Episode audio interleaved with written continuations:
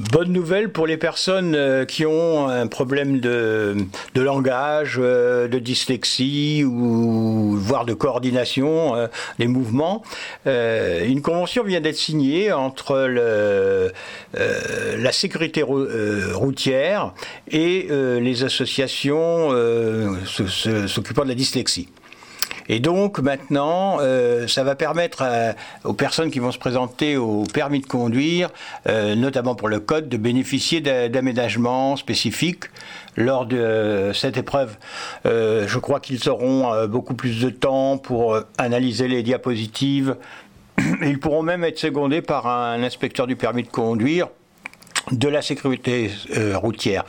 Euh, renseignez-vous euh, parce que comme c'est une convention qui est passée entre la comment la, sécurité routière et diverses associations de dyslexiques, dysphrasie et autres, renseignez-vous. Faut, faut, faut, passer par ces associations qui sont reconnues avec un rôle d'expert ou d'expertise pour pouvoir bénéficier de ces avantages, si je puis dire.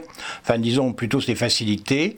C'est une bonne chose. Euh, enfin, on se préoccupe de ça, un peu comme pour les, euh, les malentendants, où on, permet euh, d'avoir un temps plus long pour les enfants dyslexiques. Donc je, suis content d'annoncer cette bonne nouvelle.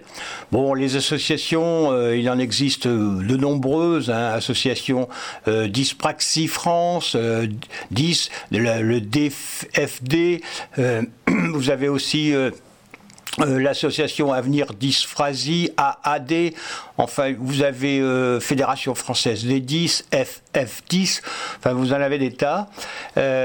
donc rapprochez-vous de ces associations si vous avez une jeune personne qui envisage de passer son permis de conduire, ça facilitera les choses.